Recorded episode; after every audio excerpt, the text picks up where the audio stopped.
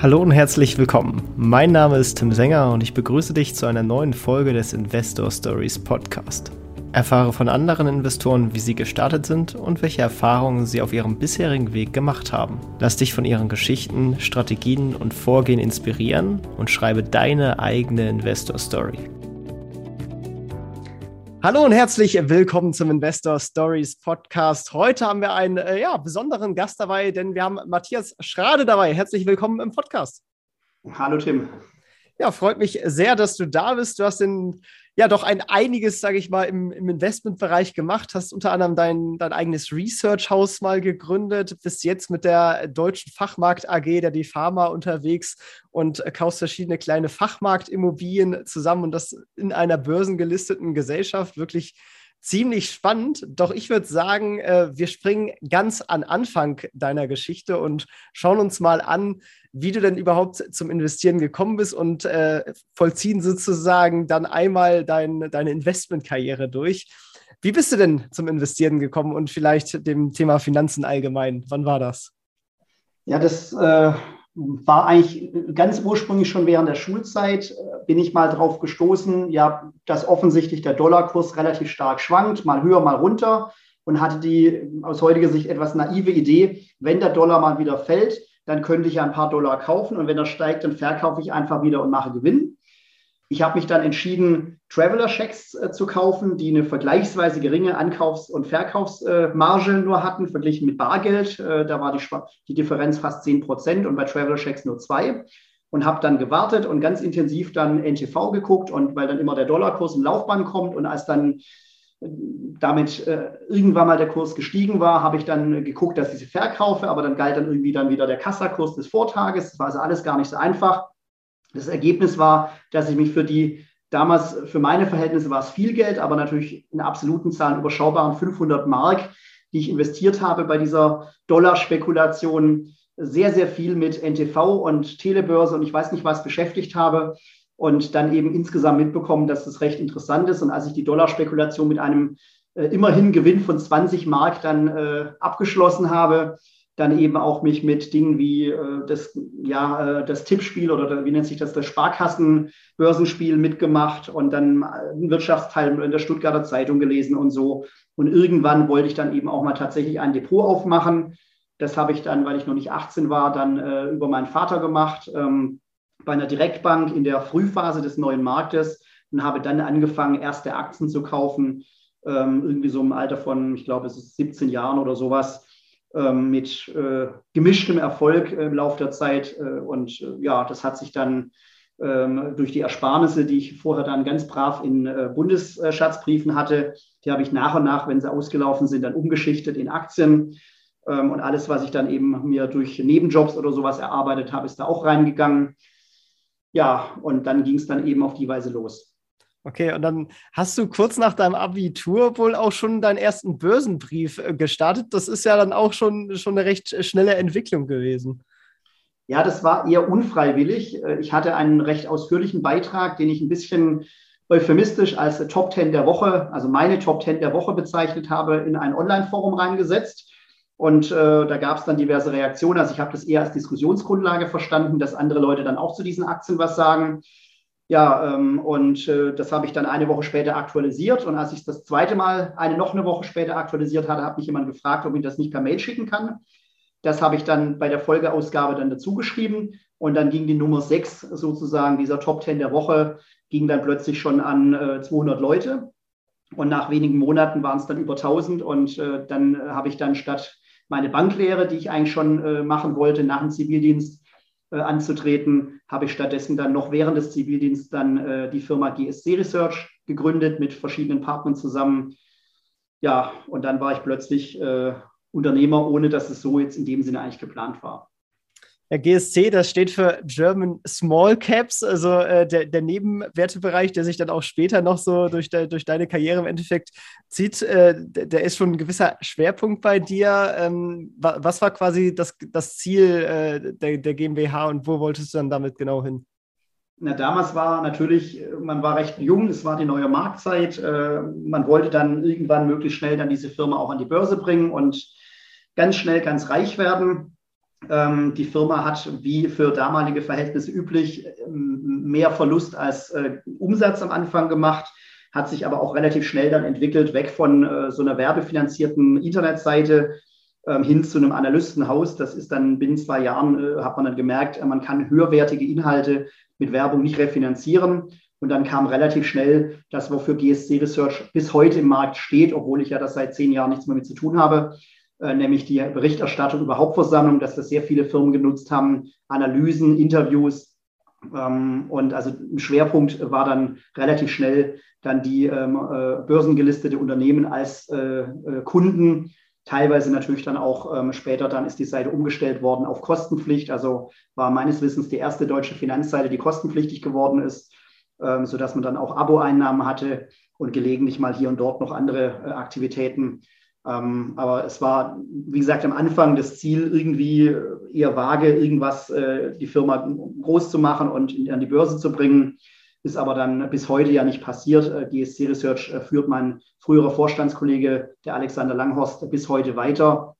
Aber ich glaube, ähm, die operative Größe ähm, für einen Börsengang hatte die Firma ja nie erreicht und ich glaube, das wird auch niemals ein Thema sein.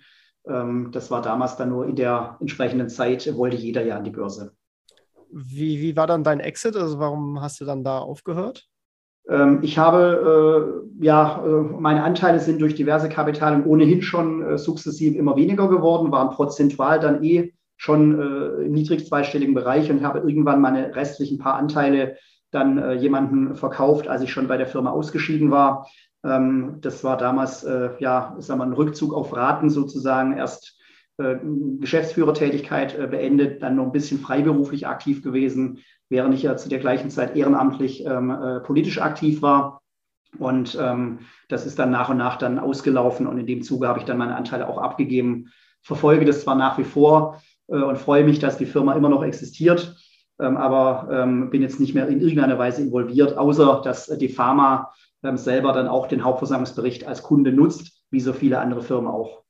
Okay, okay. Aber hat dich, äh, war das dann ein lukrativer Exit für dich dann trotzdem? Oder, oder war das so, so war, war nett zu mitnehmen oder hat das dich schon, schon gut gestellt, um das mal so also? Per Saldo habe ich ähm, von, aus meinen Aktien, die ich äh, von, also es war dann irgendwann, wir haben, es ist eine bisschen komplexere Geschichte, also vereinfacht gesagt haben wir es in der AG umgewandelt. Technisch gesehen war es ein bisschen anders. Ähm, aber das, was ich für meine Aktien insgesamt bezahlt habe und das, was ich rausbekommen habe, ähm, das war eine deutliche Negativrendite. Okay, spannend. Ja, du hast eben angesprochen, äh, dass du nebenbei eine politische Karriere dann angefangen hattest. Du warst äh, seinerzeit in der Piratenpartei aktiv, bist da mittlerweile nicht mehr dabei. Ähm, äh, würde ich dich jetzt gar nicht hier schwerpunktmäßig in den, in den Podcast aufnehmen, weil der, der Investmentfokus natürlich drauf ist. Ähm, aber vielleicht auch interessenweise, vielleicht magst du so ein bisschen einfach aus der Zeit erzählen, was du vielleicht auch da mitgenommen hast. Ja, die Motivation war sehr einfach. Ähm, ich habe gesehen, dass hier sich eine neue politische Bewegung formiert, ähm, sehr idealistisch, äh, die Leute, die dort in der Frühphase aktiv waren. Ähm, und äh, habe dann eben mal einen Stammtisch in Düsseldorf besucht, äh, habe gemerkt, Mensch, tolle Leute, total engagiert und habe dann eben auch das Ganze mit unterstützt als Mitglied. Bin dann etwa ein gutes Jahr später, anderthalb Jahre später, bin ich dann zunächst im Wahlkampf Baden-Württemberg sehr aktiv gewesen, und war dort dann Wahlkampfmanager, also ehrenamtlich komplett und bin dann schließlich, ich glaube ungefähr zwei Jahre nachdem ich Mitglied geworden bin, dann äh, in den Bundesvorstand auch gewählt worden, auch komplett ehrenamtlich. Insofern ist das Wort Karriere in dem Kontext äh, nicht so ganz richtig äh, angebracht. Und ich habe dann äh, eben ähm, ja, dort anderthalb Jahre komplett ehrenamtlich im Bundesvorstand gearbeitet, äh, war dort für die Wahlkampfkoordination in der heißen Phase zuständig als die Wahlerfolge waren mit Berlin, Saarland, ähm, Schleswig-Holstein und Nordrhein-Westfalen. Äh, als die Mitgliederzahlen explodiert sind, die Partei bundesweit in Umfragen kurze Zeit mal bei 13 Prozent stand. Ähm, das war eine sehr, sehr spannende Zeit, äh, aber äh, wie gesagt, ohne jeden Ertrag. Im Gegenteil, man musste für Spesen noch ein bisschen Geld mitbringen. Und von der Seite her, ähm, als dann klar wurde, aufgrund von strategischen Fehlentscheidungen im Vorfeld der Bundestagswahl 2013, das hat definitiv äh, keine Chance, dass man da in den Bundestag kommt oder überhaupt dann wieder größere Wahlerfolge möglich sind und damit auch letztlich, was mein Ziel ja war, war ja nicht irgendwelche Wahlerfolge, sondern am Ende was zu bewegen. Also die Dinge, für die die Piratenpartei damals eingetreten ist, Dinge wie mehr Datenschutz, ähm, äh, fahrscheinfreier Nahverkehr, ähm, im wirtschaftspolitischen Bereich beispielsweise die, äh, das, äh, die Abschaffung der Zwangsmitgliedschaft äh, in Kammern und Verbänden wie der IHK, solche Dinge, dass diese Dinge dann eben sich nicht realisieren lassen, wenn die Partei dann eben ja in der Irrelevanz wieder verschwindet, was ja inzwischen auch passiert ist. Und bin dann eben äh, im äh, Frühjahr, Sommer 2013 bin ich dann erst inaktiv geworden und noch mal ein paar Monate später dann komplett ausgetreten. Okay. Ja, wirklich spannend. Ich bin ja auch so ein bisschen politisch engagiert, zwar woanders, aber äh, ja, es ist, ist dann doch einmal eine sehr interessante Welt mit ganz, ganz anderen äh, physikalischen Gegebenheiten, also würde ich jetzt mal fast sagen. Aus Unternehmersicht ist das größte Problem, das ich dort in der Politik hatte, ist, es ist alles unglaublich ineffektiv. Dort reden sehr viele Leute bei Themen mit, die wirklich keine Ahnung davon haben. Ich sage immer überspitzt gesagt, in der Politik, ähm, jeder, der meiner Schule war, glaubt, er hat Ahnung von Bildungspolitik. Und jeder, der schon mal irgendwo Geld in der Hand hatte, glaubt, er hätte Ahnung von Finanzpolitik. Und jeder, der schon mal irgendwo irgendwelche äh, Rechnungen bezahlt hat, glaubt, er hätte Ahnung von Wirtschaftspolitik. Und ähm, dann eben auf demokratische Weise irgendwo am Ende vernünftige Ergebnisse zu erreichen, sei es erstmal für ein vernünftiges Wahlprogramm oder dieses Wahlprogramm dann wiederum, wenn man denn äh, in Amt und Würden irgendwo wäre, also sprich in Parlamenten sitzt, dann auch noch umzusetzen, das ist unfassbar ineffektiv und frustrierend. Ähm, während wir eben, wenn ich beruflich äh, aktiv bin, äh, ja, man sieht hier irgendwo eine potenzielle Investitionschance, man beschäftigt sich damit, man trifft eine Entscheidung und die wird dann umgesetzt und nicht irgendwo dann Monate, Jahre lang immer weiter diskutiert und immer weiter, bis am Ende eigentlich völlig egal ist, wie man sich entscheidet, weil es sowieso zu spät ist. Also das ja. ist ein Grundproblem in der Politik, das aus, mir als Unternehmer sehr, sehr schwer gefallen ist, schon parteiintern und erst recht in der, in der Politik selbst, wie lange und ermüdend diese Prozesse sind. Und äh, das ist einfach, ja, da ist mir meine Zeit dann auch irgendwo zu schade gewesen. Ähm, da bin ich einfach gewohnt, völlig anders zu arbeiten. Ja, ist tatsächlich auch äh, ähnlich meine Erfahrung. Da möchte man sich gar nicht vorstellen, die, die, die Piratenpartei war ja, glaube ich, auch eher eine eher lean aufgestellte Partei, wie dann so ein äh, Bürokratiehaufen SPD, äh, CDU mit äh, verschiedenen Bezirksebenen noch zwischengezogen und so weiter ist. Da, da muss man erstmal durch so viele Ebenen durch, bevor man irgendwas erreichen kann. Ähm, genau. Ist aber vielleicht nochmal ein Thema für, für einen anderen Podcast, ähm, wenn ich nochmal die, die Politik-Stories gründe. Äh, wer weiß, bei dir ging es auf jeden Fall dann, dann erstmal weiter äh, und zwar dann vielleicht so, wie es mir scheint, dann eine, eine prägende kurze Zeit und zwar bist du dann Geschäftsführer bei FCR Immobilien geworden. Mhm. Also ich hatte zu der Zeit, nachdem, man, äh, nachdem ich bei den Piraten meine ehrenamtliche 100-Stunden-Tätigkeit dann äh, beendet habe, ähm, in diverse Richtungen mich umgehorcht äh, und äh, geschaut, ob es da, äh, was es für Möglichkeiten, also diese berühmt-berüchtigte Suche nach den neuen Herausforderungen. Ähm, und ähm, äh, hatte da auch ein sehr spannendes Angebot von einer Firma im Bereich regenerative Energien. Ähm, da wäre dann eigentlich, also gesucht haben sie jemanden für Investor Relations, gebraucht hätten sie eigentlich jemanden, wie ich erkannt habe, als Finanzvorstand. Ähm, und äh, ja, wurde dann, äh, zog sich dann auch ein wenig in die Länge und äh, dann war das Angebot parallel, also eines von mehreren Angeboten dann eben bei der FCR, die ähm, ja das Ganze auch im Wesentlichen eher auf der Investorenseite in die Hand zu nehmen. Es hat sich aber recht schnell entwickelt, dass ich dann eben auch Verhandlungen mit Rewe zu führen hatte, den Ankauf in die Hand genommen habe und so weiter. Ähm, und äh, dadurch auch in diesem Segment äh, festgestellt, das ist eigentlich ein, ja, ein recht interessantes Segment. Von der Nische möchte ich gar nicht sprechen, weil es gibt solche ähm, Handelsimmobilien in Deutschland wie Sand am Meer. Ähm, und habe nur festgestellt, auf, wenn man es auf die richtige Weise macht, kann man in diesem Segment äh, gut Geld verdienen. Ich persönlich fand die Art und Weise, wie damals das bei der FCR vorgegeben war, wie ich es machen sollte, nicht so passend, war nicht meine Arbeitsweise oder meine Denkweise. Deswegen bin ich da nach einem ähm, Jahr ausgeschieden, auch einfach, weil die Mentalität äh, eine andere war. FCR, äh, der äh, Inhaber, der damalige Leininhaber und inzwischen nur noch in Anführungszeichen Großaktionär, kommt aus dem Handel und hat dann eben auch sehr stark dann eben bei Immobilien jetzt nicht nur kaufen, um zu behalten, so wie wir es bei die Pharma machen, sondern hat auch sehr oft dann Objekte verkauft in der Folgezeit durchaus erfolgreich, aber es ist halt mal nicht meine Art, ähm, äh, zu arbeiten. Gab auch noch andere Gründe, aber ähm, von daher habe ich dann einfach nur gesehen, das äh, Segment ist interessant, aber die, ähm, äh, äh die Rente möchte ich dann eben bei der Firma nicht erreichen. Ähm, und habe dann äh, selber äh, die Defama gegründet, einige Monate später mit Investoren zusammen und mit einem Aufsichtsrat, der dann eben das ja auf die gleiche Weise wie ich Immobilien gedacht hat und bis heute denkt. Und ähm, seither gibt es eben die Defama und seit ja inzwischen auch äh, fast sechs Jahren dann eben auch an der Börse. Genau, genau. Vielleicht, um noch mal ein bisschen äh, mehr Klarheit für die, für die Hörer zu schaffen, magst du mal ein bisschen das Segment erklären, in dem FCR mhm. und, und du jetzt ja auch mit Defama äh, so tätig sind und, und was da die, das Ker, die Kernration sozusagen dahinter ist? Das mhm. Also Defama kauft Handelsimmobilien. Ähm, Nahversorgung ist hier das Schlagwort. Also typischerweise in den meisten unserer Objekte, ähm, etwa 70 Prozent unserer Objekte ist ein Lebensmittel der größte Mieter ähm, Aldi, Netto, Edeka, Rewe und so weiter.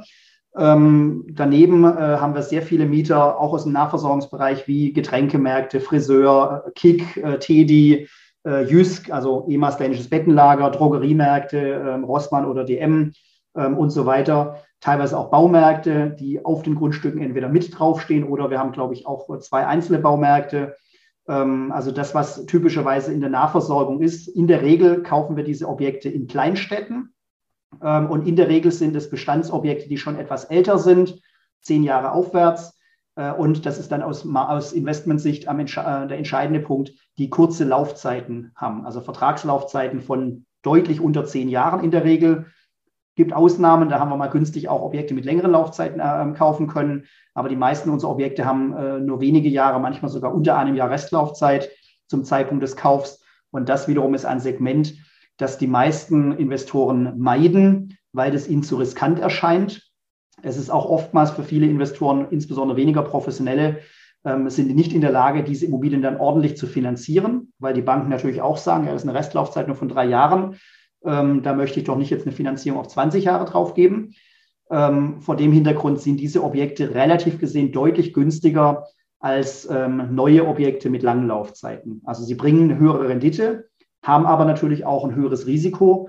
Und ähm, vor dem Hintergrund ähm, äh, gibt es in diesem Segment eben die Chance, eine deutlich höhere Rendite zu erreichen, wenn man die richtigen Objekte auswählt und sich auch dann darum kümmert, dass die Objekte auch dauerhaft vermietet bleiben. Wir kaufen typischerweise plus minus acht Objekte pro Jahr, haben jetzt per heute 51 Objekte im Bestand, ähm, haben nur ein einziges Objekt in der gesamten Firmengeschichte jemals wieder verkauft. Da war das Angebot einfach zu gut gewesen ähm, im Verhältnis zu dem äh, doch eher, ja, es war technisch ein eher schwaches Objekt in einer demografisch sehr schwierigen Region und dafür war dann eben der gebotene Kaufpreis wirklich gut. Ähm, aber wir kaufen die Objekte, um sie zu behalten. Wir leben letztlich von den Mieten und ähm, ja, wachsen eben vor allem über Zukäufe oder auch darüber, dass wir dann Bestandsobjekte erweitern, in die Objekte investieren, die Mieten dadurch steigern. Ähm, was wir zum Beispiel in Radeberg gemacht haben, da haben wir rund 10 Millionen investiert und dann die Mieten in dem Teilgebäude, das wir umgebaut haben, damit glatt verdoppelt, ähm, indem wir mit Edeka, DM, Aldi, Biomarkt, Kick, äh, Ernstings Family, Friseur und so weiter dann das Objekt de facto auf Neubauzustand gebracht haben. Ja, es ist wirklich ein spannender Bereich, weil, weil da auch halt Renditen mit sind, die, die man auf dem Wohnungsmarkt so ein bisschen vergeblich sucht. Äh, wie ist da der Ankaufsprozess? Also wie, wie findet ihr erstmal die Objekte und, und, und wie bekommt ihr da den Zuschlag? Also wir werden mit diesen Objekten regelrecht überschüttet. Es vergeht praktisch kein Tag, wo uns nicht irgendwas in diesem Bereich angeboten wird. Äh, wir schätzen, dass äh, es in diesem Segment, das für uns relevant ist, irgendwo zwischen 20.000 und 30.000 Objekte gibt. Die Hälfte davon entfällt auf Süddeutschland und Großstädte. Das sind wir in der Regel preislich raus. Bleiben noch mehr als 10.000 Objekte im für uns relevanten Bereich. Und äh, wenn man von zehn Jahren durchschnittliche Halterdauer ausgeht, heißt das, es kommen wahrscheinlich über 1000 Objekte pro Jahr auf den Markt. Kaufen tun wir acht oder haben wir letztes Jahr gekauft. Ähm, viele davon natürlich dann zu ganz anderen Preisen, viele davon auch offenkundiger Schrott, äh, qualitativ nicht äh, unseren Ansprüchen genügend oder wir sehen die als zu riskant an. Ähm, aber am Ende des Tages äh, gucken wir uns dann, ja, alles gucken wir ganz kurz an. Ähm, also von den Exposés, die hier auf den Tisch kommen, äh, die, das meiste ist nach einem Blick sofort offenkundig nicht passend. Bei denen, die dann zumindest mal die allererste ganz schnelle Probe durchstehen, äh, fragen wir vielleicht nach mehr Informationen oder schicken eine grobe Orientierung raus, ob das ein Kaufpreis sein könnte, der passt. Und dann prüft man eben etwas intensiver, ich kann es gar nicht genau sagen, weil wir das nicht irgendwie mathematisch, äh, statistisch erfassen.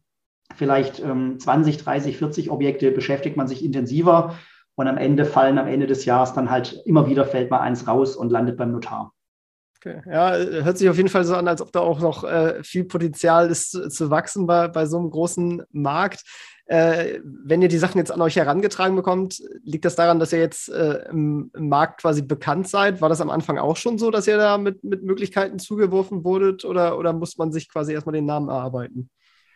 Ja, sowohl als auch. Also ähm, es ist nicht so schwierig. Äh, das Marktsegment ist ähm, äh, extrem heterogen. Es gibt nur wenige bekannte Käufer, die also im Markt dann auch mehr als ein Objekt kaufen. Die meisten Marktteilnehmer für diese Art von äh, Objekten sind entweder Privatpersonen oder hier und dort mal ein Family Office, das dann ein paar davon hat, gelegentlich auch mal Projektentwickler. Aber es gibt äh, ganz wenige ähm, Vielfachkäufer, nenne ich es jetzt mal, die also nicht nur zwei, drei davon kaufen oder vielleicht mal fünf oder so, äh, sondern eben 10, 20, 50 oder so, wie wir dann äh, inzwischen mehr als 50 Objekte haben. Ähm, das heißt, in dem Augenblick, wo man dann eben äh, irgendwo mal in der Immobilienzeitung erwähnt wurde äh, oder ähnliches oder einfach nur beim Googlen dann die Pressemeldung von jemand gefunden wird, dann ist man sehr schnell relativ bekannt. Klar wird immer noch mehr, es gibt immer noch Makler, die von uns bis heute nicht gehört haben oder potenzielle Verkäufer. Aber ähm, wir sind jetzt ja inzwischen äh, seit äh, ja, siebeneinhalb Jahren im Markt unterwegs. Also ich glaube, inzwischen kann man durchaus mit Fug und Recht sagen, wer uns nicht kennt in diesem Segment, das ist eine Bildungslücke und nicht andersrum. äh, wer sind denn dann die Verkäufer? Sind das auch hauptsächlich in Individuen und, und Family Offices? Also die beiden größten Gruppen sind geschlossene Fonds, die nach 10, 15, 20 Jahren einfach liquidiert werden und dann eben die Objekte verkaufen müssen, weil die Fondsinvestoren ihr Geld zurückhaben wollen. Häufig sind es in solchen Fällen dann äh, das letzte oder eines der letzten Objekte. Äh, wenn der Fonds aus 100 äh, Millionen bestand, dann ist am Ende nicht mehr so wichtig, ob das letzte Objekt für zwei oder für drei Millionen verkauft wird, weil die Rendite hat der Rest schon gemacht. Dann geht es oftmals nur noch darum, dann den Bodensatz sozusagen an kleineren Objekten dann halt von uns loszukriegen. Ähm, also geschlossene Fonds ist eine, ein Schwerpunkt äh, oder eine große Verkäufergruppe. Ähm, die andere Gruppe sind häufig private und dort wieder meistens ältere Leute, die dann äh, gerne auch mal einfach, ja, äh, irgendwann einfach sagen, Mensch, ist mir jetzt alles zu viel Arbeit, äh, mit dem Aldi oder mit dem Rewe zu verhandeln, das ist dann doch vielleicht mit 80 nicht mehr so jedermanns Sache, ähm, dann lieber Wohnungen. Oder das Geld auf Sparbuch, äh, gerade auch mit Blick auf das Thema Vererben von äh, Vermögen, ist halt das Problem, einen einzelnen Aldi kann ich schlecht an drei Kinder vererben. Äh, für das gleiche Geld äh, ein Dutzend Wohnungen zu kaufen, kriegt nachher jedes Kind vier Stück, dann ist alles gut.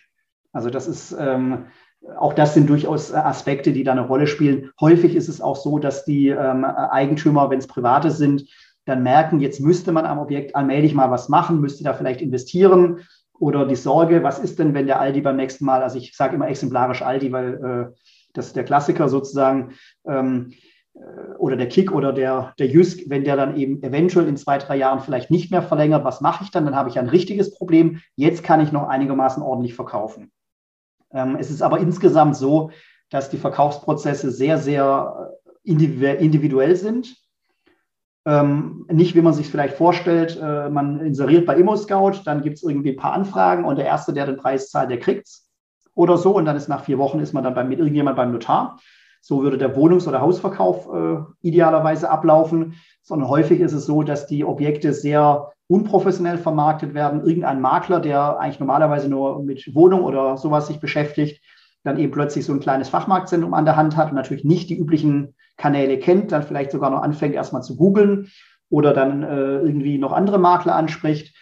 Ähm, ob die nicht vielleicht irgendwie wen kennen oder so.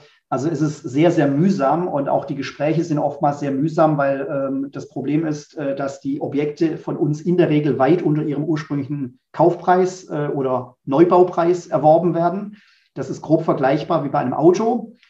Ähm, ein, ähm, ein Auto fährt nach fünf Jahren immer noch genauso schnell wie am Anfang, hat aber dann an Wert locker die Hälfte oder mehr eingebüßt. So ähnlich ist es beim Fachmarktzentrum auch. In dem Fall dann nicht, weil es technisch nicht mehr intakt ist oder so, sondern weil nach zehn Jahren eben der Aldi eine kurze Restlaufzeit hat. Und in der Regel haben die großen Mieter, Aldi und Co., ähm, haben, äh, lassen sich am Anfang äh, nach der Festlaufzeit von beispielsweise zehn Jahren dann noch äh, Verlängerungsoptionen einräumen. In der Regel sowas wie vier mal fünf Jahre oder fünf mal vier Jahre. Das heißt, wenn Aldi möchte oder Rewe oder Jysk oder Turmbaumarkt oder wer auch immer, dann können die eine Option nach der anderen ausüben und immer ein paar Jahre verlängern. Das bedeutet, der Mietvertrag wird dann niemals länger als die dann noch vier, fünf Jahre dieser Optionszeit sein. Manchmal haben die äh, Optionen sogar eine Laufzeit von weniger als äh, vier Jahren, dann sind es vielleicht nur drei Jahre. Ähm, aber umgekehrt kann der Mieter, auch wenn er möchte, jederzeit raus. Das heißt, das Objekt hat nie wieder die gleiche lange, wertvolle Laufzeit wie am Anfang. Es sei denn, der, Verkäu äh, der Eigentümer spricht mit dem äh, Mieter und sagt, ich hätte gerne einen neuen 10-Jahres-Vertrag von dir. Und dann muss man halt dann eben, ja, wenn der Mieter sagt, kannst du gerne haben, ich möchte sowieso bleiben, aber dann, was gibst du mir für? Mietsenkung, mietfreie Zeit, mal modernisieren. Und beim Modernisieren reden wir nicht nur davon, einmal kurz die, äh, die Wand zu streichen. Das geht in der Regel dann deutlich tiefer rein. Ähm, das heißt, nur ein solcher Zehn-Jahres-Vertrag oder neuer langfristiger Vertrag, der wird in der Regel durch Geld erkauft. Und nur dann ist das Objekt anschließend wieder zu einem ähnlichen Kaufpreisfaktor verkäuflich, wie es der Investor am Anfang hatte. Diesen, diesen Mechanismus verstehen aber viele Private nicht. Das heißt, die kaufen am Anfang äh, die Immobilie für drei Millionen, 20-fache Jahresmiete, 5% Rendite. Das klingt ja eigentlich ziemlich gut mit einem Aldi oder einem Rewe. Und verkennen, dass dann 10, 15 Jahre später wir sagen, ja, wir würden das Ding jetzt kaufen bei identischer Miete, immer noch 150.000 Euro für 1,5 Millionen, also sprich für die Hälfte. Ähm, das sind Gespräche, die dann, wenn jemand diesen Mechanismus nicht versteht, ähm, teilweise recht äh, mühsam sind, bis den Leuten irgendwann klar wird, das ist nicht der Versuch, sie abzuzocken, das ist die Marktrealität. Und gerade bei Privaten können sich solche Gespräche Monate oder Jahre hinziehen und viele behalten dann die Objekte auch einfach, weil sie schlichtweg äh, ja das nicht richtig wahrhaben wollen oder sich äh, nicht leisten können oder naja, dann halt die Miete ist ja dann immer noch da, äh, ist ja immer noch die Alternative, kriege ich halt jeden Monat die Miete. Ähm, das äh, macht solche Gespräche und solche Verhandlungen sehr, sehr langwierig. Wir hatten schon im Extremfall ein Objekt, da haben wir 50 Monate, also über vier Jahre lang ähm, verhandelt oder sind wir hinterher gewesen, bis wir dieses Objekt endlich kaufen konnten. Letztes Jahr hatten wir ein Objekt, da waren wir zwei Jahre lang dran bei privaten Verkäufern. Ähm, kommt auch im institutionellen Bereich gelegentlich mal vor, wenn, äh, wenn dann irgendwo ein, ein Objekt dann äh, ja, ähm, zu hoch als Buchwert eingebucht ist im, äh, im NAV einer Immobilienfirma beispielsweise und die aber dann nicht unter dem äh, NAV, also sprich, die kann ja dann nicht mit Verlust verkaufen. Ähm, also wird erstmal über Monate oder Jahre hinweg dann nach und nach vielleicht der Buchwert äh, im, äh, in der Bilanz reduziert, bis man irgendwann zum Buchwert dann doch verkauft. Und das dauert natürlich seine Zeit. Wirklich also lange Rede, es ist mühsam, solche Objekte eins nach dem anderen zu kaufen. Deswegen sind auch die großen Institutionellen an sowas gar nicht wirklich interessiert. Die wollen dann auf einen Schlag 100 Millionen ausgeben ähm, und dann im besten zehn Jahre Ruhe haben. Das ist aber mit äh, dieser Art von Objekten schlichtweg nicht machbar. Und deswegen ist am Ende, wird dann die viele Arbeit und das erhöhte Risiko, das wir eingehen, am Ende mit einer höheren Rendite auch belohnt. Ja, das Schöne daran ist, dass man das ja auch sogar noch hebeln kann. Da würde ich quasi mal zu, zur Finanzierung äh, überleiten. Ähm, äh, vielleicht aber erstmal ganz an den Anfang. Äh, ihr seid meiner äh, äh Informationslage nach damals mit, mit 4 Millionen gestartet bei DeFarma. Ähm, wie, wie, wie hast du das quasi eingesammelt, äh, das, das Startkapital? Bist du da einfach rumgelaufen, hast mal irgendwelche Family Office angesprochen, ob die, ob die so ein Projekt unterstützen würden? Oder äh, wie, wie bist du quasi an, an das Startkapital dann dafür gekommen? Ja, ähm, das ist, äh, ich sage es mal so, äh, ich belasse es mal bei dem jemand, der es kennt, wird es nachvollziehen können, aber ich möchte es nicht im Detail ausführen in der Öffentlichkeit. Ähm, es war letztlich die Warren Buffett-Struktur äh, man möge das recherchieren, wie das genau war. Also ähm, äh, ich habe nicht äh, irgendwie geerbt oder äh, irgendwie sowas, aber ich äh, hatte die Möglichkeit, dass äh, in gleicher Weise wie Warren Buffett dann seine ersten großen Summen investieren konnte, dann eine ähnliche Struktur zu verwenden. Okay, spannend, spannend. Äh, ja, überlasse ich euch dann selber zu, zu, recherchieren. Ich kann euch auf jeden Fall das, das Buch Schneeball an der Stelle dann empfehlen. Äh, verlinke ich euch auch gerne da. Da könnt ihr auf jeden Fall die, die, die Warren Buffett-Biografie äh, mal nachlesen. Wirklich spannend. Ähm, die liegt genau. übrigens auch auf meinem Nachttisch und ich habe es irgendwie komm und komm nicht dazu, die äh, mal wirklich vollständig dann durchzubringen. Irgendwie ist es dann doch, äh, ja, nach dem Arbeitstag oder so mit Familie äh, ist dann ist ein bisschen ja, harte Kost sozusagen, das dann auch noch auf Englisch dann irgendwie zu lesen. Aber gibt auch gute Übersetzungen. ich habe es tatsächlich auf, auf, Deutsch gelesen, es ist, ist auch ganz gut übersetzt. Aber das, äh, das Buch ist tatsächlich, also den Teil, den ich schon gelesen habe, fand ich hochinteressant. Ähm, auch wenn es jetzt für mich jetzt persönlich ja nicht mehr allzu viel äh, Mehrwert sozusagen fürs eigene äh, Investi Investieren äh, bietet. Ich kann übrigens in dem Kontext auch empfehlen, ein Buch, das ich jetzt das erfreulich kurze Kapitel hat. Ähm, das heißt Die Outsider. Da ist, sind acht CEOs porträtiert, die ähm, alle irgendwo auf ungewöhnliche Weise ihre Firmen geleitet haben und dadurch außergewöhnlich erfolgreich waren. Äh, da habe ich dann jetzt geschafft, immerhin mal äh, zwei Kapitel im Urlaub dann auch zu lesen. Ähm, das, äh, ich glaube, Warren Buffett ist, glaube ich, auch eines der Kapitel, aber das sind dann eben auch äh, andere Manager, die man jetzt nicht unbedingt, die jeder weltweit dann kennt. Hochinteressant, einfach die dann auf ihre Weise dann äh, ja ihre Firmen erfolgreich geführt haben. Spannend. Äh, verlinke ich natürlich auch in den Shownotes, also schaut da gerne mal rein, wenn ihr da ein bisschen was zu lesen wollt. Ähm, genau, und on top auf die 4 Millionen kommt natürlich Fremdkapital. Ähm, inwieweit kann man solche, es sind ja Gewerbeimmobilien am Ende, wie, wie, weit kann man das hebeln und, und, wie ist jetzt quasi heute dann die, die Finanzierungsstruktur so ein bisschen bei der DFAMA aufgebaut? Also wir versuchen grundsätzlich jedes Objekt so hoch wie möglich, was den Netto-Kaufpreis angeht, zu finanzieren. Das ist eine Stärke von uns, weil die Objekte eigentlich im klassischen äh, Bankdenke mit den kurzen Restlaufzeiten, mit älteren Baujahr und so schlecht äh, finanzierbar sind. Wir schaffen es trotzdem. Ähm, wahrscheinlich auch, weil wir hier eine gewisse Kompetenz äh, ausstrahlen.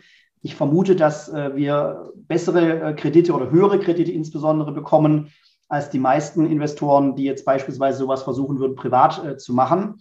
Ähm, weil natürlich auch bei uns der Bank klar ist, wenn aus irgendeinem Grund ein Problem ist, äh, wir haben keine Schwierigkeiten, mal eben schnell das neue Dach, äh, wenn da irgendwie Sturm das alte weggetragen hat, dann eben gegebenenfalls mit Eigenkapital äh, zu machen, auch die Investitionen, die irgendwann mal vielleicht fällig sind mit Aldi oder mit Rewe oder mit äh, jemand anderem, dass wir die Mittel immer dazu haben als börsengelistete AG, während das dann eben äh, einen privaten, selbst wenn das Angebot zur Verlängerung und zur Investition eigentlich grundsätzlich attraktiv ist, aber die Millionen, das zu investieren, hat ein Privater eben nicht, wenn sein Geld schon in dem Aldi drinsteckt.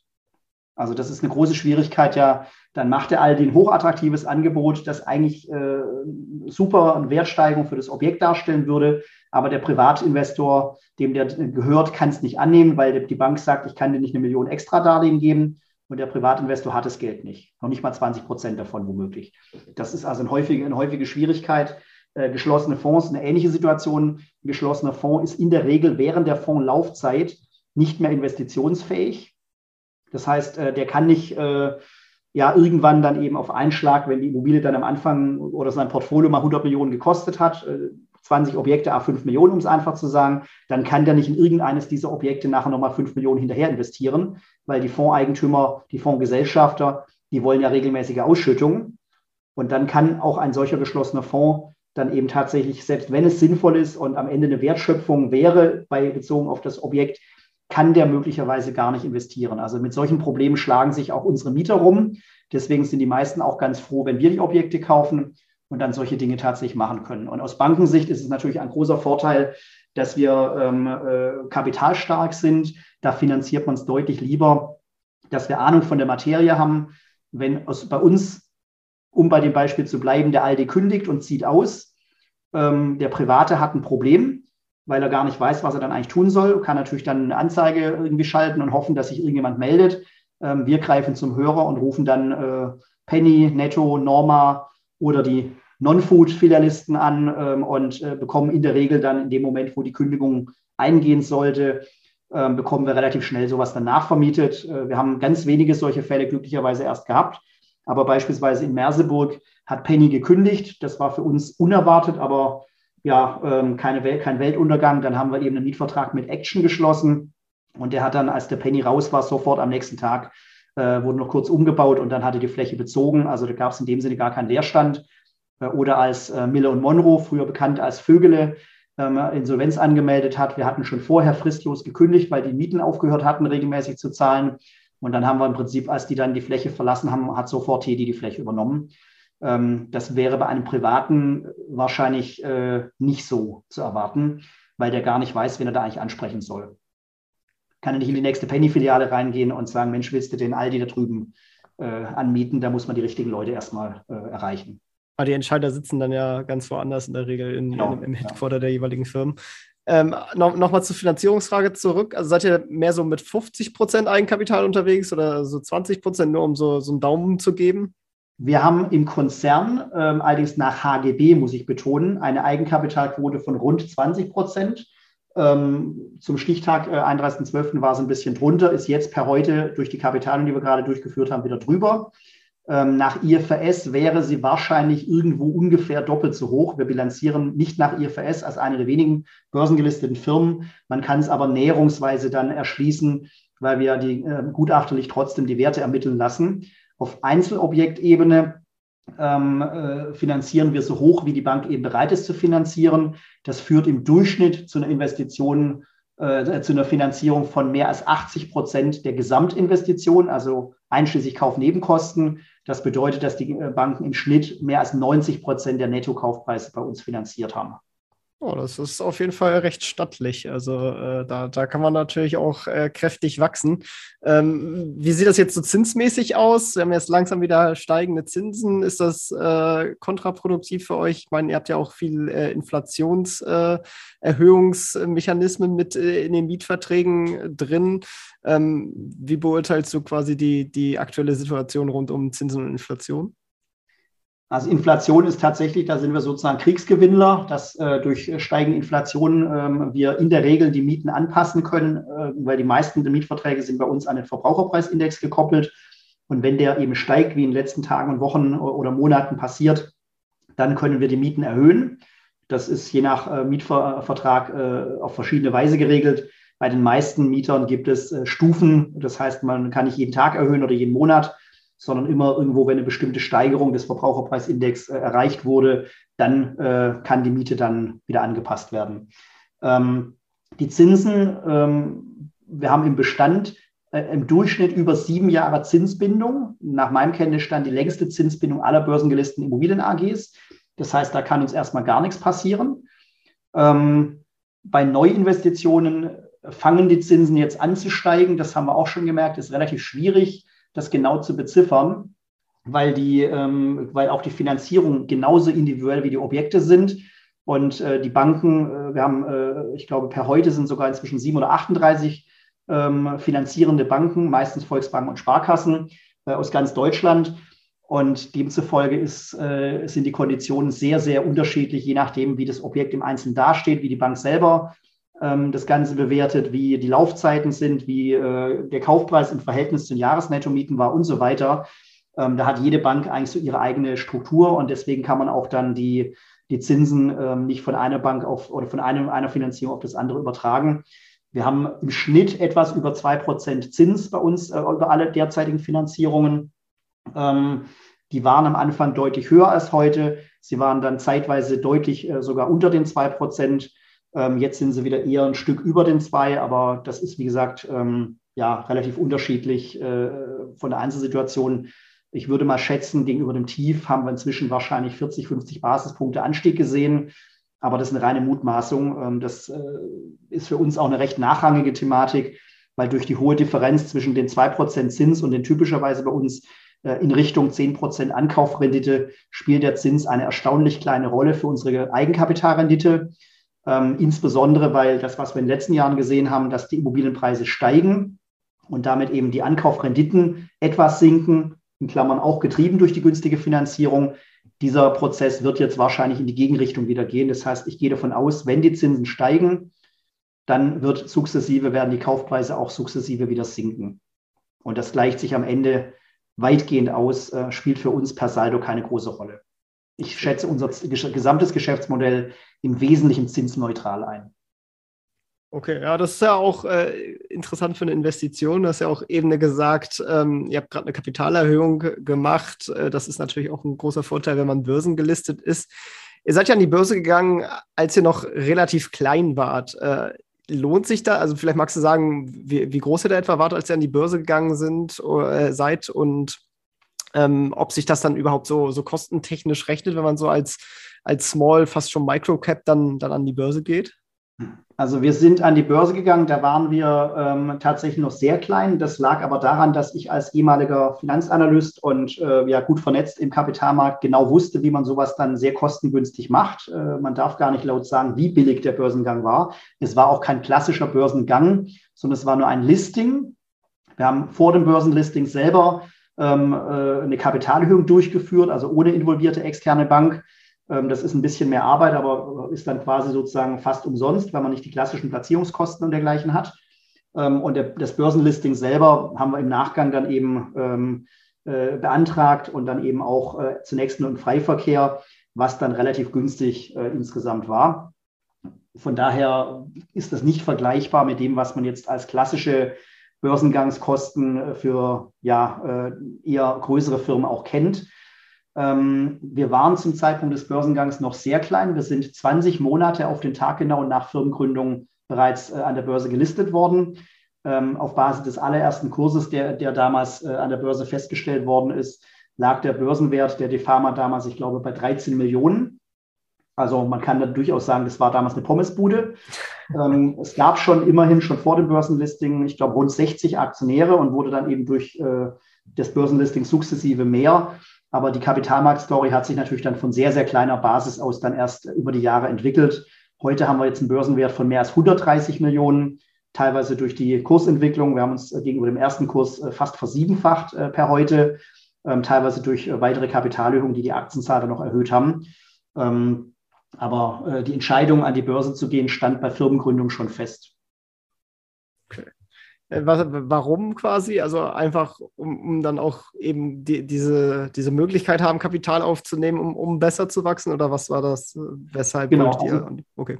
Entscheidend war einerseits, dass auch die Investoren, die frühzeitig äh, eingestiegen sind, selber, nicht weil sie sofort wieder verkaufen wollten, aber die grundsätzliche Option, ganz oder teilweise irgendwann mal wieder rauszukommen, äh, egal ob Gewinne mitnehmen oder wenn es nicht richtig läuft, das war von vornherein eigentlich bei den Leuten klar. Ähm, das sind alles kapitalmarktorientierte Investoren gewesen und die hätten auch sonst vorbörslich gar nicht erst die Aktien gekauft, wenn sie nicht in Aussicht gehabt hätten, dass in nicht allzu ferner Zukunft ein Börsenlisting stattfinden soll. Ähm, auf der einen Seite, auf der anderen Seite auch, was ich schon erwähnt habe, dass wir gegenüber Banken natürlich ganz anders wahrgenommen werden aufgrund der Börsennotiz. Das klingt ja schon kapitalstärker gegenüber einer nicht gelisteten äh, AG oder gar einer GmbH, ähm, aber auch äh, als Teil der äh, Strategie möglichst bekannt zu werden und damit möglichst viele Objekte angeboten zu bekommen. Ähm, ist natürlich eine börsengelistete AG ein bisschen, ja, bringt ein bisschen mehr Aufmerksamkeit und mehr Kontakte, als wenn man dann eben abseits der Börse dann im stillen Kämmerchen dann irgendwo seine Aktivitäten hat. Okay. Ja, du bist ja selbst auch noch ordentlich an der DeFama beteiligt. Ähm, wie ist so persönlich dein Portfolio aufgestellt? Liegt schon das meiste in DeFama oder bist du auch noch anderweitig irgendwo investiert? Ja, also der weitaus größte Teil ist natürlich in DeFama. Ich habe äh, noch ein kleines, überwiegend nebenwerteorientiertes Portfolio nebenbei. Äh, das lasse ich aber von einem Freund betreuen, weil ich einfach schlichtweg gar nicht die Zeit habe, da mich so intensiv zu kümmern. Ab und zu mal diskutieren wir vielleicht über die eine oder andere Aktie, aber das ist ähm, ja schlichtweg äh, gar nicht in dem Maße möglich, äh, dass äh, ich, ähm, ich erdreiste mich nicht, ähm, dass ich in der Lage wäre, jetzt so viel besser dann abzuschneiden mit meinen Privatinvestments, dass es lohnen würde, dann auch nur 10 Prozent meiner Zeit von Defama abzuziehen, um mich darum zu kümmern. Und von der Seite her, man kann äh, relativ schlecht sich dann sowohl als äh, Vorstand der börsennotierten AG um äh, das Wachstum der Firma kümmern, als auch parallel um seine privaten Investmentaktivitäten. Ähm, gerade wenn dann auch die Märkte ein wenig unruhiger sind. Ich sage nur Corona vor zwei Jahren. Äh, zu der Zeit war es natürlich äh, wichtig und notwendig, dass ich bei Defama dann mich darum kümmere, dass das äh, alles an uns äh, rückwirkend auch sehr, sehr glimpflich vorübergeht. Aber genau in der Phase war natürlich auch wichtig, äh, sich oder wäre es wichtig gewesen, sich um sein äh, Aktienportfolio zu kümmern, zu schauen, auf welche Firmen hat es größere Auswirkungen im negativen Sinne, welche Firmen kann man trotzdem einfach mal dann ja, äh, durch den Sturm einfach mitnehmen und welche Aktien sind vielleicht potenzielle Profiteure sogar von der Situation. Ähm, das parallel äh, beides zu machen, also in beiden Fällen quasi dann überdurchschnittlich Zeit einzusetzen, das geht schlichtweg nicht. Und das ist ja immer wieder der Fall. Das Gleiche ist jetzt auch mit Ukraine. Ähm, bei uns, Gott sei Dank, operativ äh, ist das äh, irrelevant, außer dass wir genau in der Zeit, wo dann das Thema begonnen hat, bei uns die Kapitalerhöhung dann angesetzt hatten. Das hat dann auch natürlich den Zeitaufwand Investorengespräche deutlich äh, vergrößert gegenüber dem, was man mal gedacht hatte äh, im Vorfeld. Ähm, aber mit den ganzen Themen, die da dranhängen, Stichwort Lieferketten äh, und so weiter, äh, ist natürlich äh, auch dann sich jetzt mit Aktien ganz neu zu beschäftigen. Dieses Thema dann, wie wirkt sich das auf jede einzelne Firma aus? Äh, da hätte ich gar nicht die Zeit dazu. Okay. Ja, steigen wir auch noch mal ein paar härtere Fragen ein. Was würdest du vielleicht als deinen größten Fehler beim Investieren bezeichnen?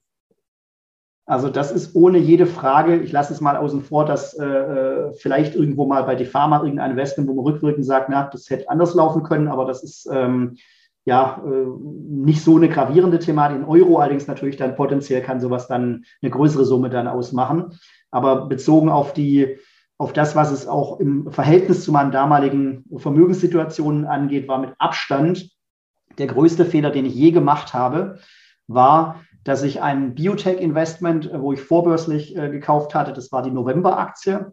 November AG ist dann irgendwann an die Börse gegangen. Ich bin mir nicht ganz sicher, ob es der neue Markt war oder dann nur einfach nur so ein Börsengang. Das ist zu lange her.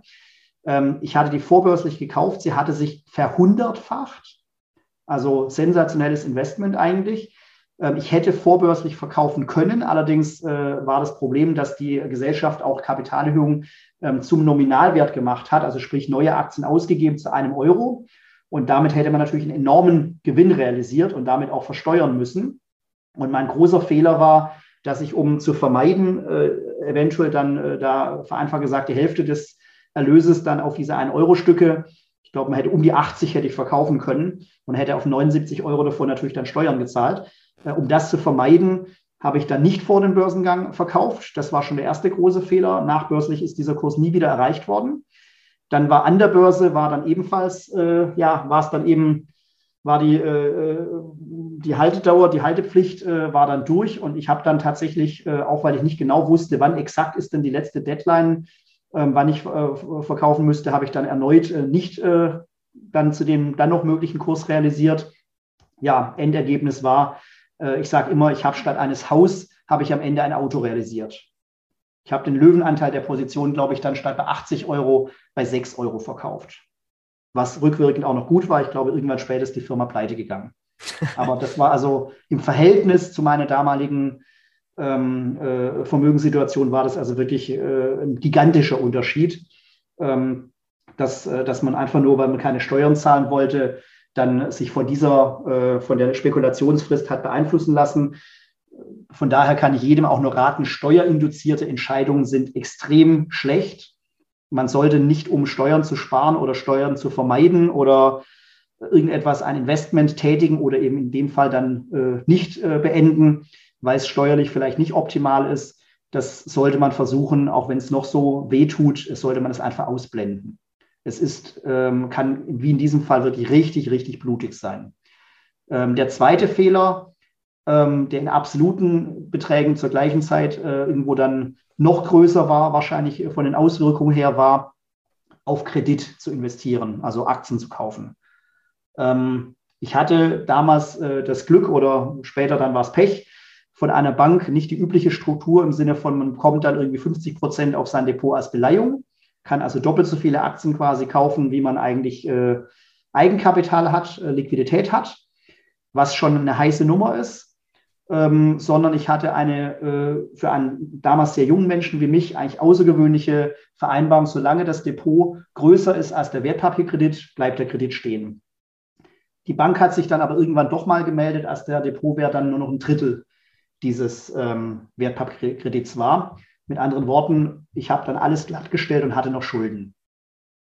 Ähm, war besonders brutal. Also ich hatte noch Firmenanteile von, von damals von GSC und so und ein paar andere Kleinigkeiten, die jetzt nicht ausdrücklich in dieser Bewertung drin waren. Aber äh, ich habe sehenden Auges eben zugeguckt, auch nach dem Prinzip, wenn man nicht darauf reagiert, dann ist ja nichts passiert. Solange man die Verluste nicht realisiert, sind sie nicht wahr.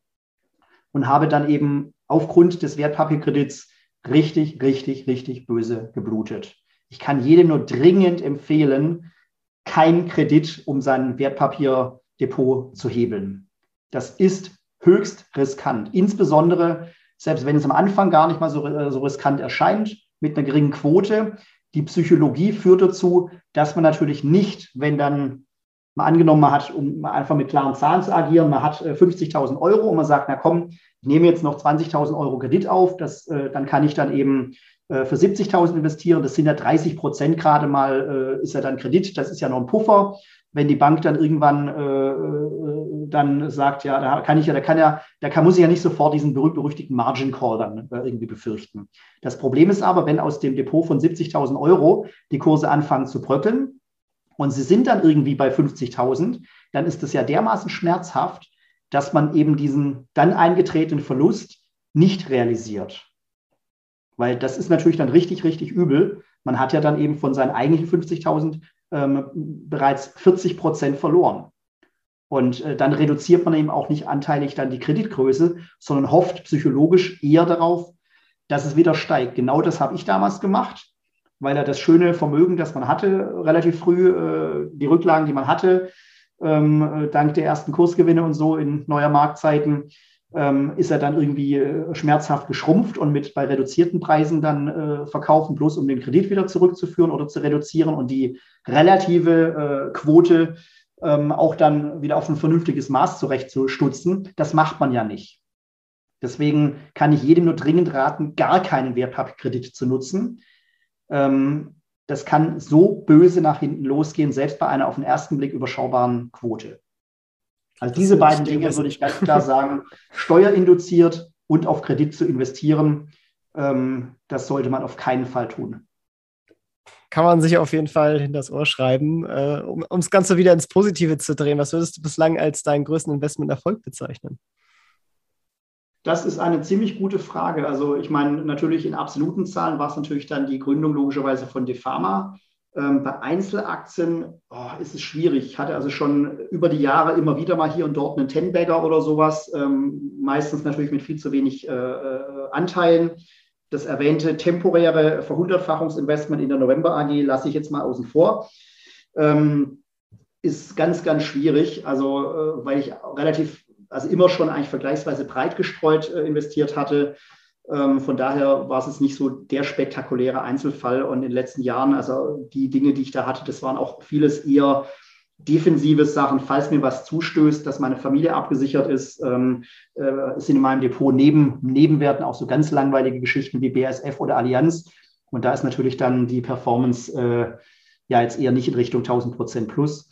Ähm, von der Seite her größter Einzelinvestitionserfolg im klassischen Sinne, ja, würde ich jetzt mal sagen, äh, wie gesagt, die Pharma, klar, ähm, sowohl in absoluten Zahlen als auch in Prozent. Äh, äh, ich habe selber meine Anteile im Wesentlichen zu zwei Euro dann bei der, bei der ersten Kapitalerhöhung damals gekauft.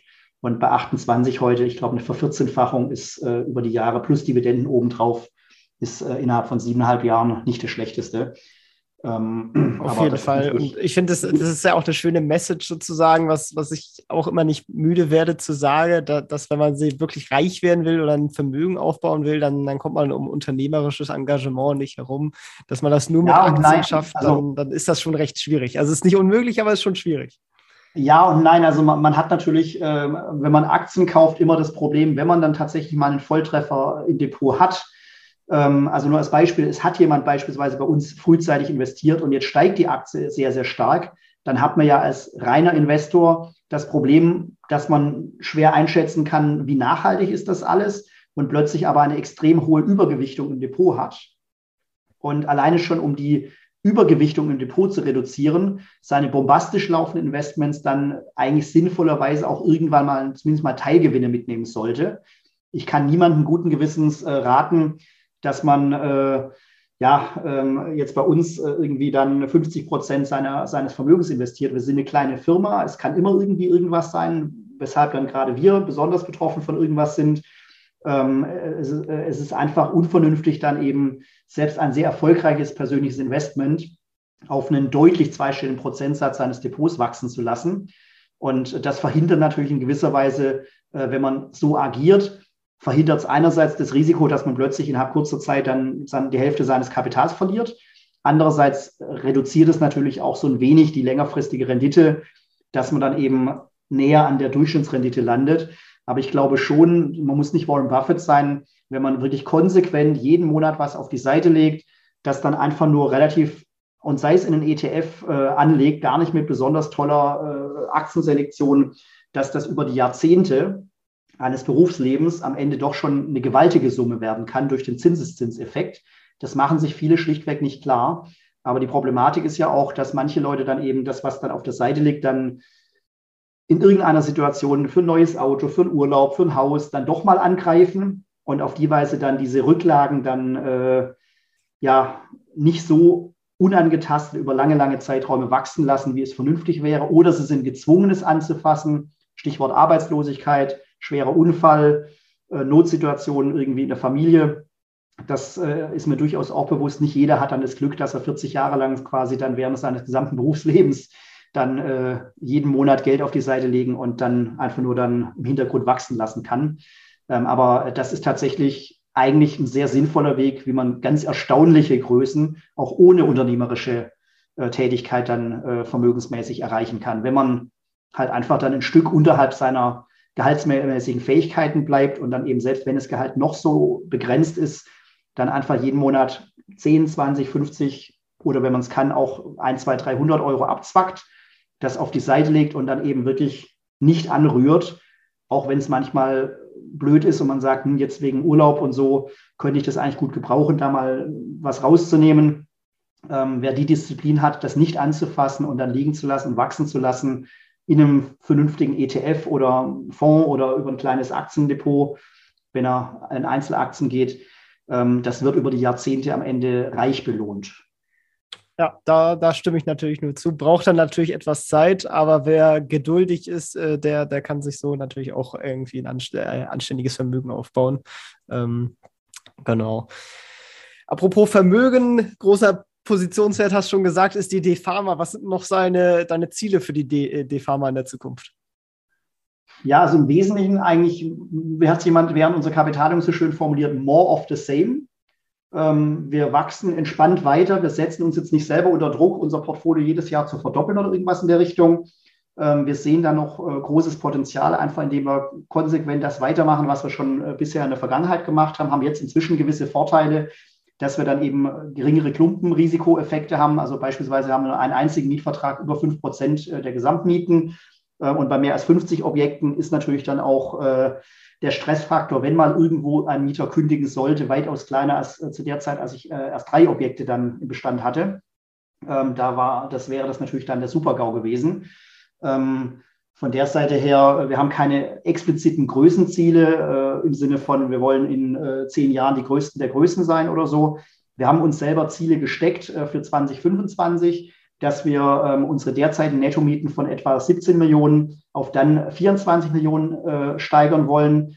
Den FFO je Aktie ähm, von zuletzt Vorkapitalung waren es 1,93 Euro ähm, annualisiert auf mehr als 2,50 Euro steigern wollen. Das könnte jetzt sein, dass durch die Investitionsgeschwindigkeit, die wir in den letzten Quartalen hatten, da liegen wir über Plan, dass wir das vielleicht äh, ja, früher erreichen oder eventuell äh, dann eben zu dem Zeitpunkt dann übertreffen.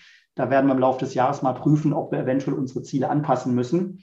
Ähm, aber wir werden nicht äh, irgendwie jetzt anfangen, ja, Akquisitionen, börsennotierte Firmen zu machen. Wir werden nicht anfangen, jetzt einfach zu sagen, komm, dann lass uns doch auch Hotels kaufen, dann lass uns doch auch Wohnungen kaufen, dann lass uns doch äh, Logistikparks äh, neu bauen, womöglich oder so, sondern wir bleiben bei dem, was wir können, Bestandsimmobilien kaufen, ähm, im Bestand weiterentwickeln und vielleicht hier und da mal selektiv, wenn es eine gute Gelegenheit gibt, auch mal eine verkaufen, ähm, aber nicht irgendwo dann äh, ja, äh, das Geiste-Limit oder so Größendimensionen erreichen zu wollen. Also konkret eine Wachstumsgröße von vielleicht 15 bis 20 Prozent, die ist für uns gesund und ähm, relativ entspannt. Das hört sich auch ein bisschen komisch an, aber es ist tatsächlich so relativ entspannt, wahrscheinlich auch äh, die nächsten Jahre erreichbar. Ähm, um deutlich schneller zu wachsen, müsste man viel, viel stressiger auch und viel höhere Risiken äh, eingehen. Und das, äh, das sehe ich keinen wirklichen Nutzen drin. Ja, da, das ist natürlich als Aktionär schön zu hören und äh, ja, ist natürlich auch cool, keine Anlageberatung, dass man äh, den Weg natürlich begleiten kann. Äh, könnt ihr euch ja als Hörer informieren äh, und auch einfach mal auf der D-Pharma-Seite äh, vorbeischauen. Es gibt eine sehr schöne Auflistung auch von, von allen Objekten. Der Matthias macht eine sehr tolle Kapitalmarktkommunikation, auch sehr aktiv auf Twitter. Äh, könnt ihr auch auf jeden Fall vorbeischauen, ver verlinke ich auch gerne in den, in den Shownotes. Ähm, ja, doch wirklich äh, eine sehr offene Kommunikation und äh, ja, wirklich auf Twitter bist du sehr aktiv. ja. ja, seit heute übrigens sind auf der Homepage jetzt endlich auch die Objekte äh, in Bergkamen und Nordsteimke in Wolfsburg ähm, zu finden. Die äh, hatten wir, da hatten wir noch äh, ein wenig gebraucht, dann die Daten einzupflegen. Also ganz frisch. Jetzt ist unser Portfolio tatsächlich per heute endlich vollständig dort äh, auch zu finden. Fantastisch. Äh, ja, dann vielleicht zum Abschluss nochmal ein sch schönes Rollenspiel. Und zwar wachst du morgen im Körper eines anderen auf. Derjenige hat einen Angestelltenjob mit ca. 1500 Euro Nettoverdienst und noch 10.000 Euro auf einem Tagesgeldkonto. Du hast kein Netzwerk oder sonstige Kontakte mehr und musst sozusagen als neuer Mensch beginnen, hast jedoch noch dein heutiges Wissen. Wie würdest du es angehen? Das ist eine ziemlich gute Frage. Ähm also grundsätzlich, äh, auch wenn wir, wenn ich inzwischen hier berufsbedingt äh, äh, dann glücklicherweise finanziell ja ganz gut abgesichert bin und auch mit recht großen Summen umgehen darf, habe ich tatsächlich, ähm, ich halte mich immer noch dafür recht bodenständig. Ich sitze hier im Keller des Wohnhauses meiner Familie in, unserem, in unserer nicht wirklich repräsentativen Konzernzentrale bei 56 Quadratmeter mit niedriger Deckenhöhe. Ähm, von daher würde mir, glaube ich, die Umstellung nicht so schwer fallen, wie es manch anderen, die dann äh, irgendwo im Privatflugzeugbereich oder sowas äh, angekommen sind.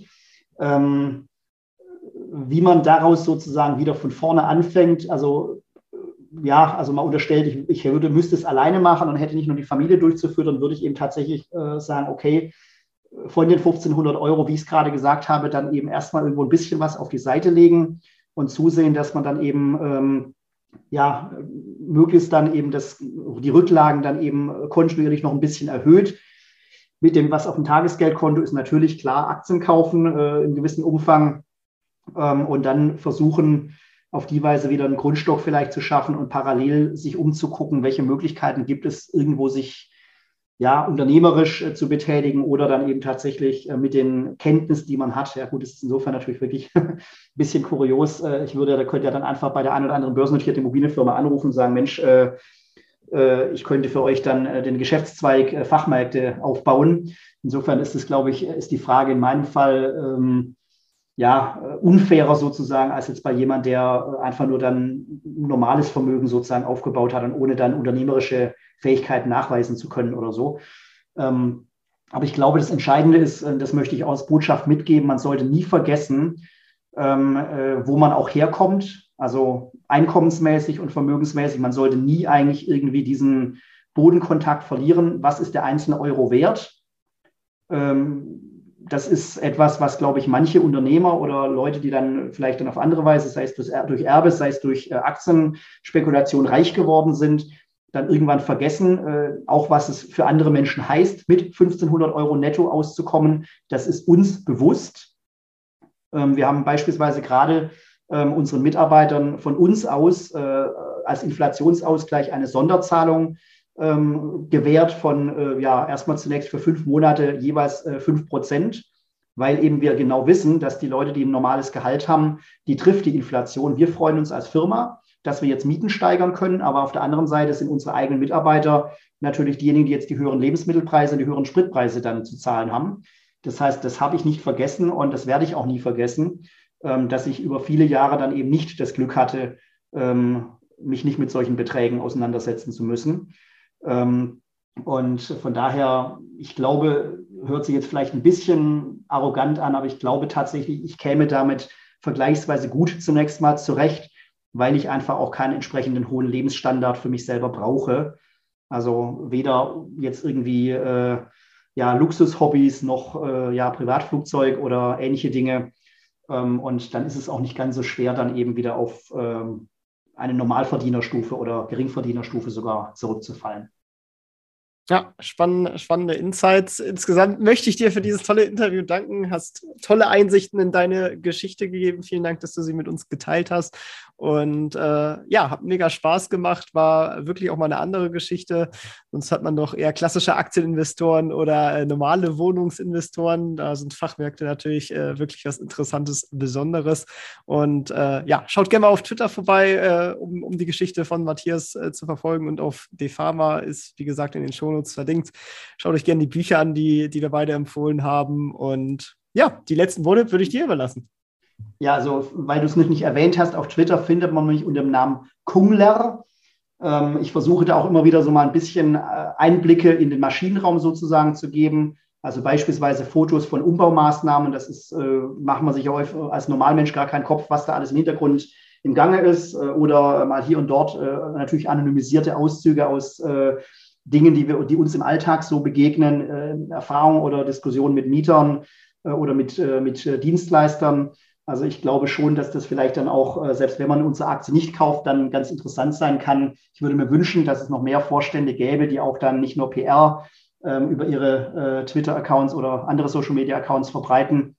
Ich kann jeden eigentlich nur bestärken, tatsächlich ähm, sich intensiv mit äh, seinen Finanzen zu beschäftigen. Was ich erlebe im privaten Umfeld ist eigentlich eher, dass die Leute Probleme haben, äh, auch zum Beispiel, wenn man Schulden hat, ähm, kriege ich immer wieder mit, äh, wenn man einfach den Kopf in den Sand steckt und wenn ich nicht hingucke, dann ist es nicht passiert. Das ist mir damals passiert mit den erwähnten Wertpapierkredit, wo ich dann einfach dann, es war so schlimm oder so, oder es hat begonnen, so schlimm zu werden, dass man lieber gar nicht so genau nachgerechnet hat, wie viel jetzt eigentlich noch vom, von dem ja, Wertpapiervermögen übrig ist.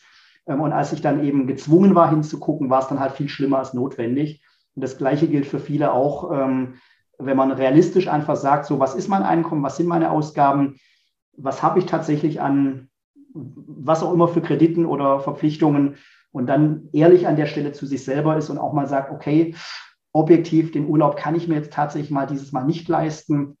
Ähm, davon geht die Welt nicht unter, statt dann äh, womöglich die Löcher in der Kasse immer tiefer werden zu lassen. Also, dass sich intensiv mit beschäftigen, das Ehrliche sich mit beschäftigen, egal wo ich gerade stehe, ähm, und dann eben auch äh, ja, entsprechend den, den Erkenntnissen dann zu agieren. Ich glaube, das ist der Schlüssel dazu, dass man auch am Ende finanziell, wie man so schön sagt, erfolgreich wird.